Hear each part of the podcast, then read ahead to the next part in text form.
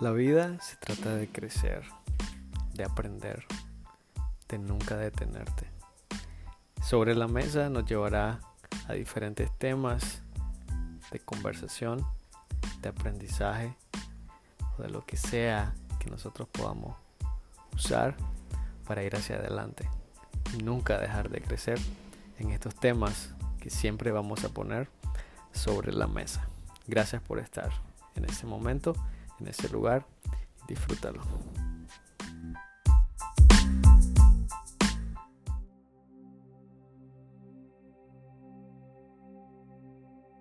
Bienvenidos, estamos en un nuevo episodio de Sobre la Mesa. Hoy estamos con un nuevo principio también de esta primera temporada de principios de interpretación bíblica. Entonces, hoy tenemos el principio número 6, si no me equivoco, de esta serie. Entonces vamos a aprender eh, el nuevo principio que es el principio de tipos. Así que gracias por estar con nosotros y vamos a iniciar nuestra, nuestro episodio.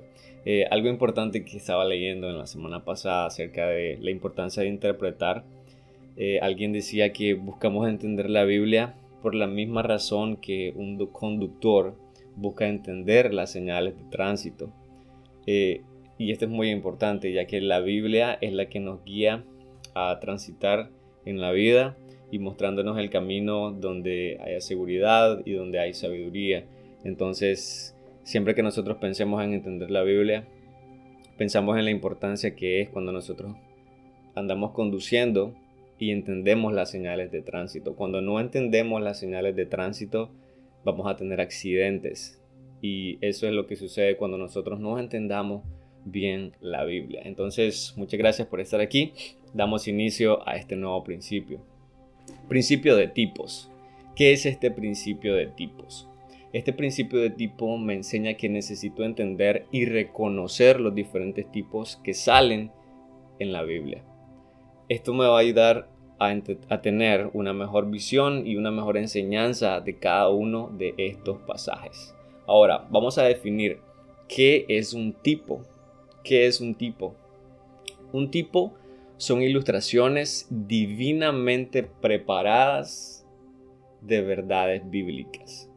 Son ilustraciones divinamente preparadas de verdades bíblicas. Eso es un tipo. Ahora, ¿qué no es un tipo? Un tipo no es una casualidad, no es una coincidencia, son ilustraciones preparadas de antemano por Dios para que nosotros las podamos entender, para que nosotros podamos ver un reflejo de lo que iba a ser en el futuro. Esto es muy importante que nosotros lo podamos entender. Y nuestra Biblia está llena de tipos. Ahora nosotros podemos aquí tener un pequeño eh, paréntesis. Muchas veces nosotros creemos que hay pasajes que significan algo y no necesariamente es un tipo o una ilustración, es simplemente una coincidencia. Pero en el principio de tipo no hay coincidencias, son cosas obvias que estuvieron preparadas con anticipación para que nosotros las podamos entender y ver la ilustración que va a haber o la acción que va a haber en un futuro. Entonces aquí nosotros podemos estar muy claros de esto. Un tipo es algo preparado con anticipación por Dios de una forma obvia, clara, que no, que no hay espacio para que nosotros dudemos y digamos, esto no parece un tipo, no parece una ilustración. Y vamos a ver tres clases de tipos. El primer clase de tipo es que un tipo puede ser una persona. El segundo es que un tipo puede ser una cosa.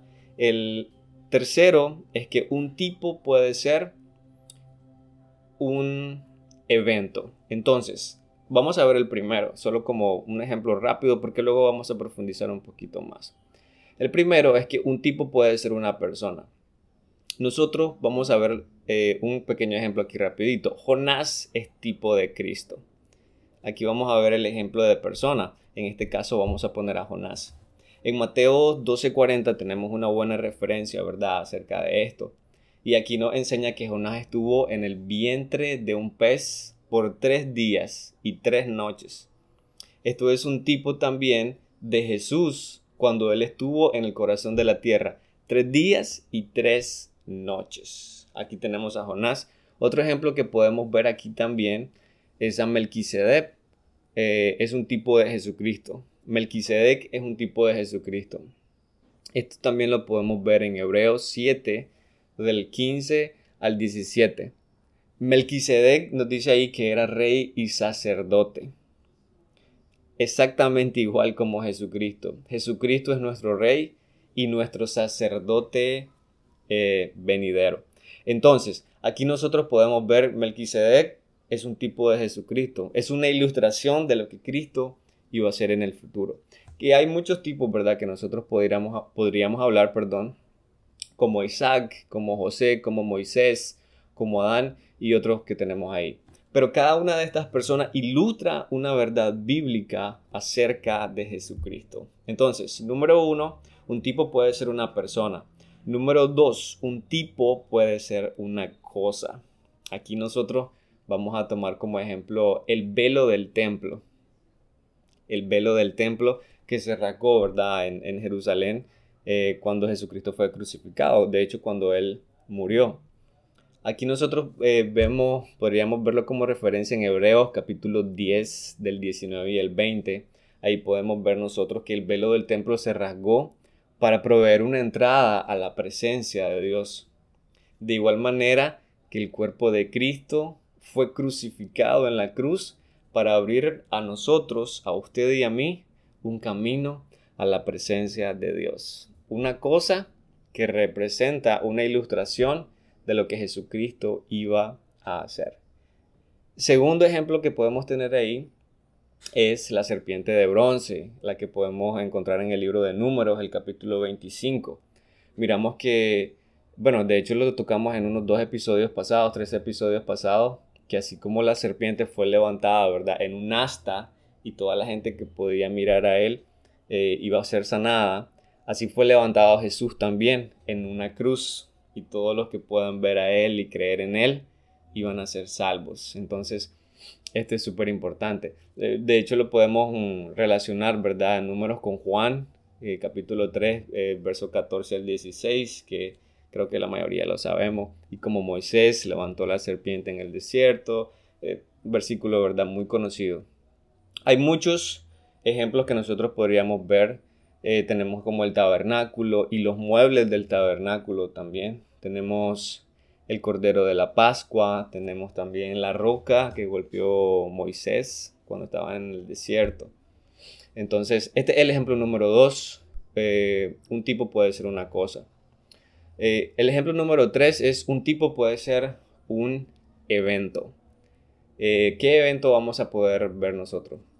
Como ejemplo, vamos a tomar, ¿verdad? El paso del Mar Rojo. Cuando las personas, o la liberación, ¿verdad? De Egipto, cuando se separa, el Mar Rojo separa eh, a los israelitas de Egipto. La primera carta de Corintios, el capítulo 10, eh, los primeros 11 versículos, nosotros podríamos ver algo que refleja todo esto. Pero aquí el paso del Mar Rojo separó a Israel de sus amos en Egipto. Israel debía empezar una nueva vida bajo el mando de Dios. El cruce del Mar Rojo era un símbolo de que comenzaba una vida nueva para ellos. Y este evento es un tipo del creyente. Cuando es librado de la esclavitud del pecado, cuando acepta al Señor y es llamado a vivir una nueva vida en Cristo. Entonces ahí tenemos los tres ejemplos. Un ejemplo de un tipo de persona, un, tipo puede ser una cosa y un tipo puede ser un evento también. Ahora, aquí tengamos cuidado con esto, era con lo que le comentaba, que no todas las ilustraciones o símbolos en la Biblia eh, son tipos. A veces podemos caer en el error y lo mencionamos también en los principios anteriores, que podemos espiritualizar o podemos dar significado a algo que no necesita llevar un significado aparte. Entonces, Aquí necesitamos tener muy en cuenta eso. Eh, tres cositas rapidito que le quiero decir eh, esenciales para que una persona, una cosa o un evento eh, sea un tipo. El número uno es que el tipo tiene que ser un cuadro verdadero, que sea algo obvio, ¿ya?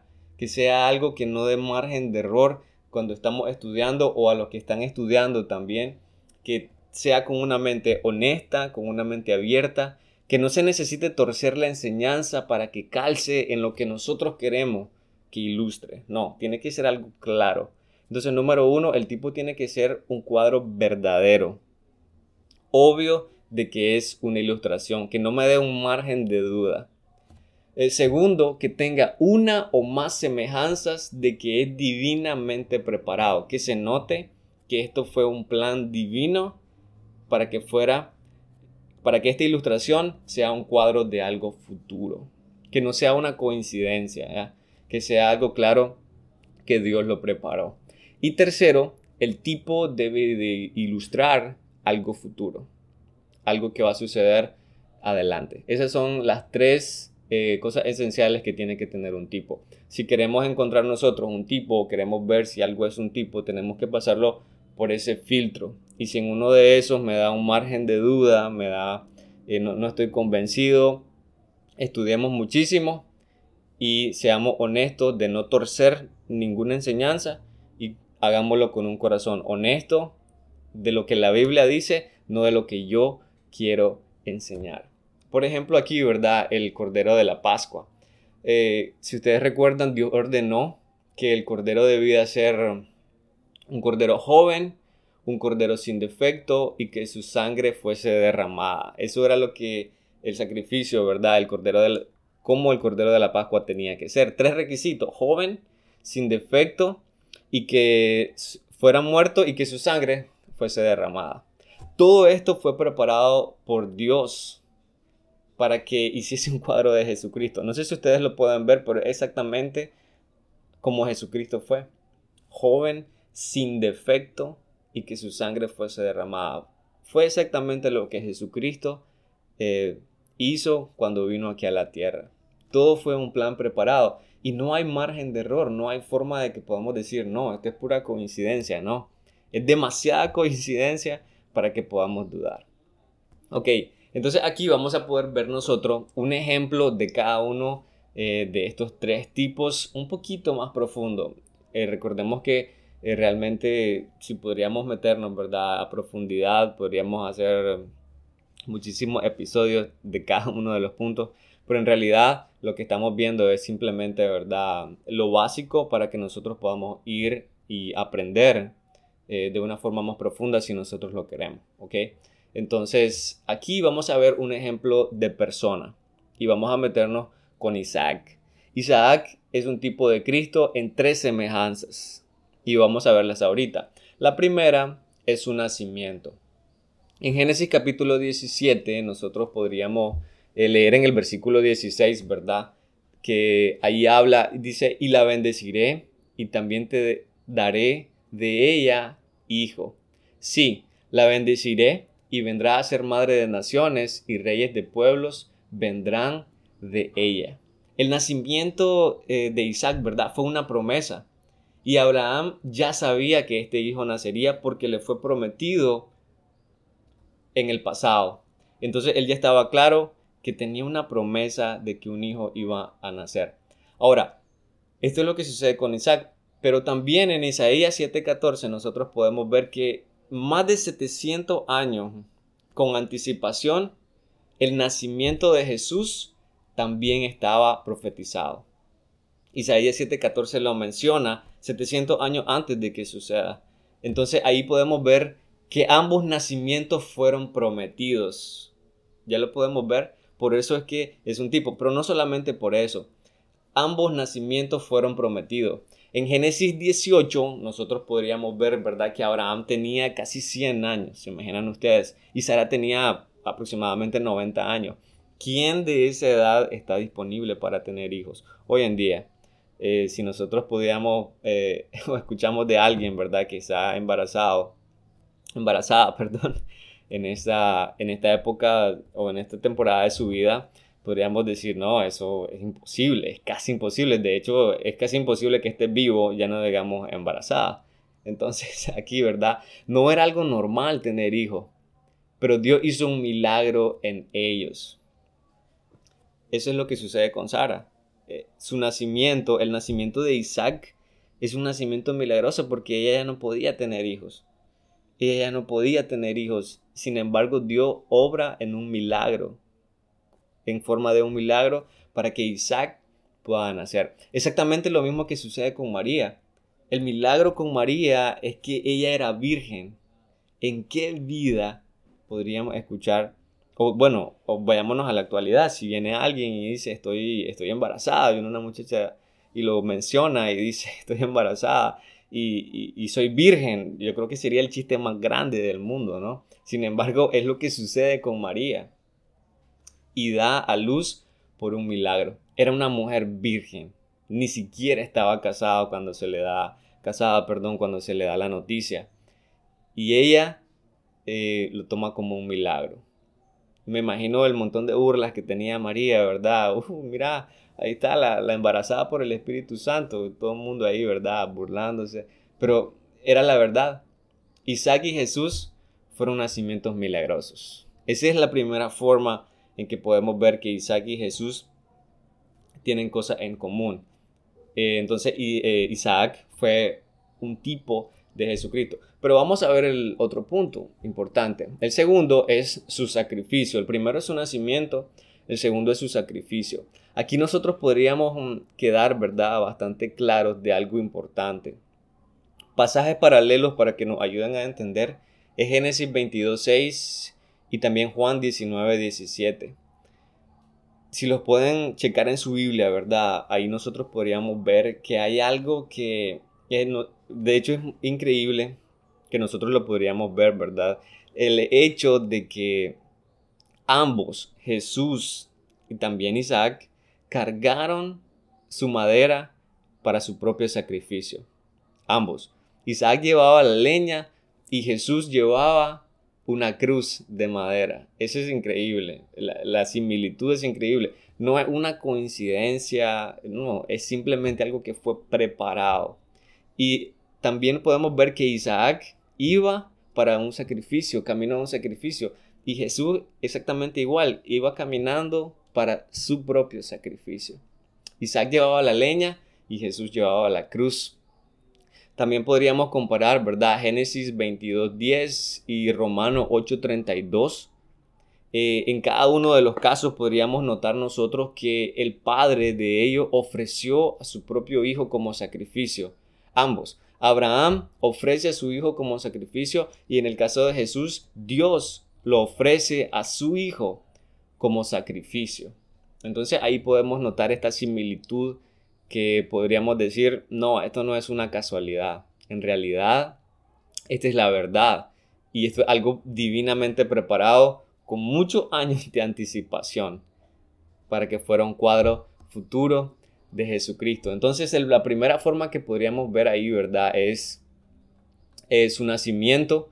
Ambos nacimientos fueron prometidos. El segundo es su sacrificio. Eh, ambos padres, ¿verdad? Eh, ofrecieron a su hijo en sacrificio. Y el otro que podríamos ver, el número 3, es su resurrección. La resurrección. Aquí podríamos ver dos pasajes paralelos también. Hebreo 11 del 17 al 19 específicamente. Pero también podríamos verlo en Génesis 22. Eh, aquí podemos ver cuando Isaac es librado, ¿verdad? es resucitado en una forma figurativa y lo menciona exactamente Hebreo, eh, es una forma figurada. De hecho, me gustaría que lo pudiéramos leer, dice Hebreo 11:17, por la fe Abraham, cuando fue probado, ofreció a Isaac y el que había recibido las promesas ofrecía su unigénito. Verso 18, habiéndoselo dicho, en Isaac te será llamada descendencia, pensando que Dios es poderoso para levantar aún de entre los muertos de donde en sentido figurado, ahí me lo dice claramente, también le volvió a recibir.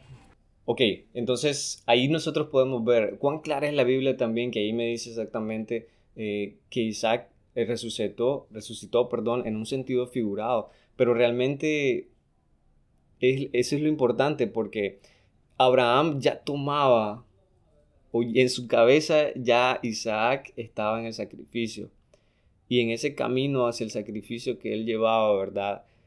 Para él ya era un hijo muerto. Sin embargo, cuando Dios le dice, ya te he probado, no mates a tu hijo, es como tener a un hijo vuelto a la vida, porque para él en su corazón ya estaba crucificado, ya estaba sacrificado, ya estaba muerto. Y eso es importante. Podemos ver primera carta de Corintios capítulo 15 también y para que podamos afianzar un poco más esta enseñanza. Dice el versículo 3, porque primeramente os he enseñado lo que asimismo recibí, que Cristo murió por nuestros pecados conforme a las escrituras y que fue sepultado y que resucitó al tercer día conforme a las escrituras y que apareció a Cefas y después a los doce. Verso 6, después apareció a más de 500 hermanos a la vez, de los cuales muchos viven aún y otros mueren, eh, y otros ya, ya duermen, perdón. Entonces la resurrección de Isaac fue figurativa porque en realidad no murió, pero Abraham en su corazón ya lo hacía muerto. Entonces cuando Isaac se levanta del altar, es también un tipo de la resurrección de Jesús divinamente preparada. Cuando Isaac se levanta del altar, es exactamente como Jesús se levanta también de la muerte. Esa es la representación que hay. Abraham ya había determinado sacrificar a Isaac. Ya lo hacía muerto.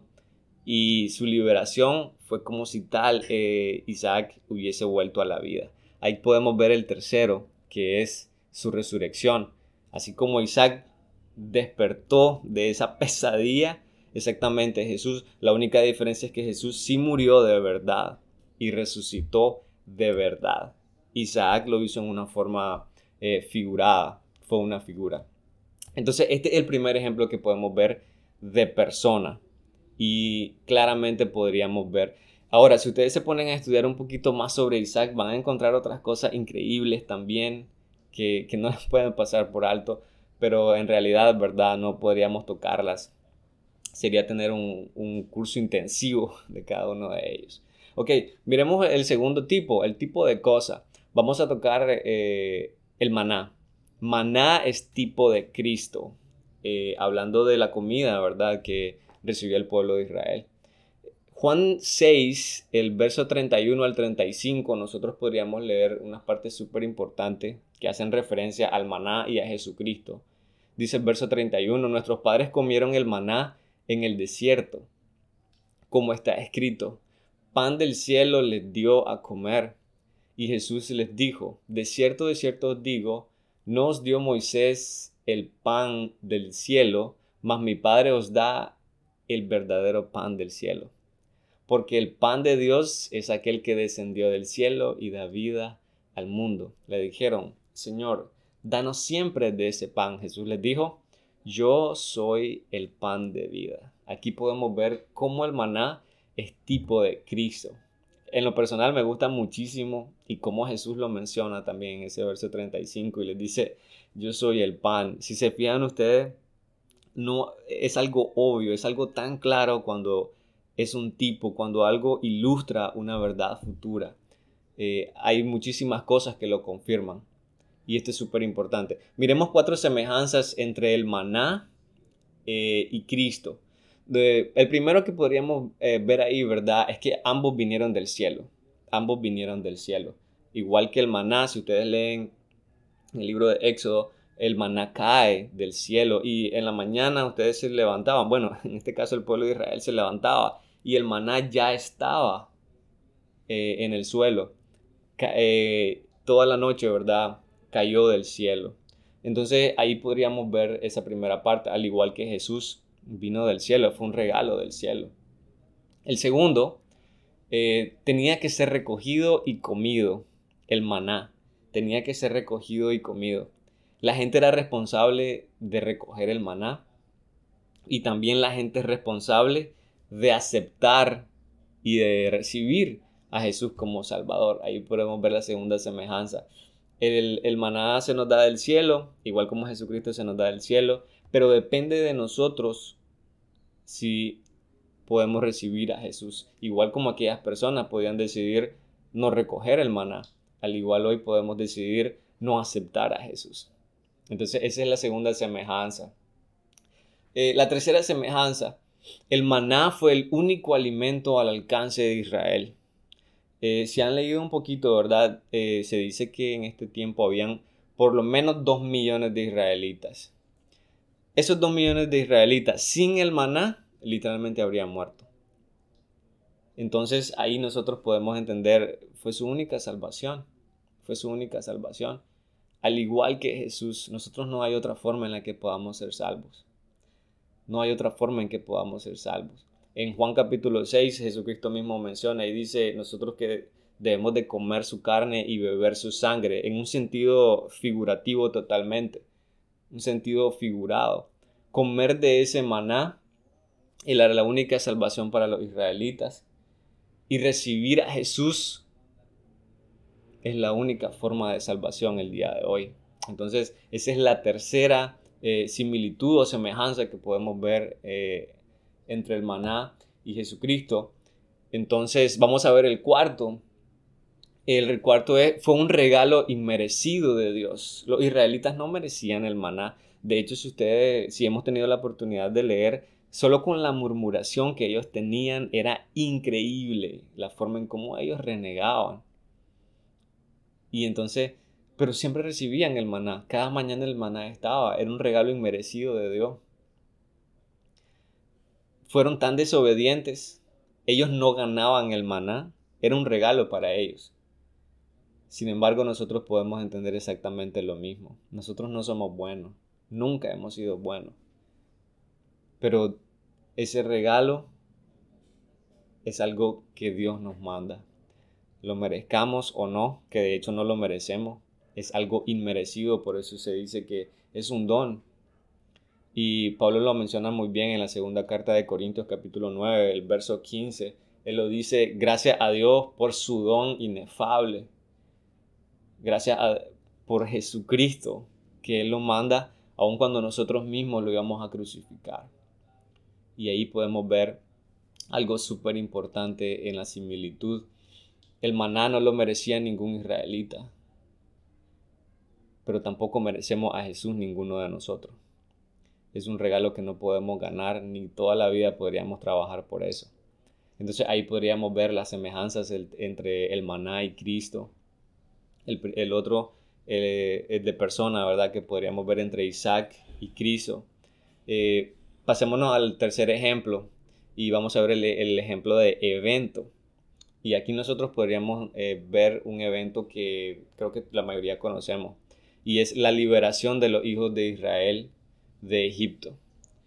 Eh, ¿Cuáles son las similitudes? La primera similitud que podemos ver en la liberación de los hijos de Israel de Egipto eh, con respecto a nosotros en este caso. La primera es la condición antes de la liberación. Éxodo capítulo 17, perdón, en Éxodo capítulo 1, eh, del verso 7 hasta el 14, podríamos ver nosotros que Israel era un esclavo totalmente de Egipto. Ellos tenían trabajo, más trabajo y más trabajo. Eran unos siervos. Pero bueno, siervos todavía es una palabra muy suave. No, literalmente eran unos esclavos, eran oprimidos con trabajo pesado. Juan 8:34 del Nuevo Testamento nosotros podemos ver que el pecador es un esclavo del pecado también. El hombre es un esclavo del pecado también. Así como Israel era esclavo de Egipto, el pecador es un esclavo del pecado. Entonces la primera es la condición antes de la liberación. En Éxodo 22 los hijos de Israel no podrían liberarse por su propio esfuerzo. Ellos no tenían la fuerza para hacerlo. Dios tuvo que intervenir. Y aquí podemos ver nosotros que igual el pecador no puede librarse de Satanás por sus propios esfuerzos. No hay una forma que el pecador deje de ser un esclavo de Satanás y del pecado solamente porque se levantó en la mañana y dijo ya no quiero ser, no. No se puede, con nuestros propios esfuerzos no podemos hacer eso. Entonces la primera similitud es la condición. Éramos esclavos, y al igual que Israel era esclavo, perdón, de Egipto. Lo segundo que podemos ver aquí es por el medio de su liberación, el medio que se utilizó para libertar a los israelitas y el medio que se utiliza para libertarnos a nosotros. Éxodo 12, 21 al 23, Dios manda allí, ¿verdad? En estos versos, a que todos los primogénitos de cada eh, hogar en Egipto muera. Dios manda a matar a toditos los primogénitos de los egipcios, excepto los de los israelitas. Pero había una condición, para que no murieran los, eh, los primogénitos de los israelitas, debían aplicar sangre eh, de un cordero, ¿verdad? Para protegerlo, lo tenían que poner en las puertas, en los dinteles de las puertas. Y eso era una protección, iban a poner la sangre. Juan 1.29, eh, a Jesús lo llaman el cordero. Y Jesús como el cordero derramó su sangre por cada uno de nosotros. Ambos necesitábamos de un cordero. Y esto es lo que sucedió en el pueblo de Israel y eso es lo que sucede para nosotros. El pueblo de Israel necesitaba un cordero para ser salvo y nosotros necesitamos un cordero para ser salvo también. Entonces aquí podemos ver el medio de la liberación fue el mismo. Si ustedes se fijan, no hay forma de que podamos decir, no, esto no es posible o no hay margen de duda. E, es exactamente eh, igual, es una verdad que no podríamos decir, no, esto es demasiada coincidencia. No podríamos. Entonces el segundo es por el medio de su liberación y el tercero podríamos ver por los resultados de su liberación. Juan 17, 4, eh, Israel fue separado de Egipto y de los egipcios, no solamente del lugar, sino también de la gente. Aquí eh, Egipto y los egipcios hacen una representación del mundo y Satanás.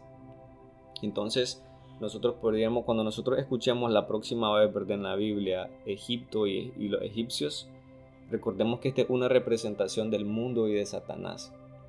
Cuando un pecador se salva, se separa del mundo y de su, de su amo, en este caso Satanás. Y ambos empezaron una nueva vida. Eso es lo que nosotros mirábamos cuando ellos pasan el mar, ellos tienen la señal de que tienen que vivir una nueva vida de que tienen que vivir diferente, de que salieron de toda esa esclavitud, de que salieron de toda esa basura y que ahora tienen una nueva vida. Exactamente como nosotros cuando decidimos cruzar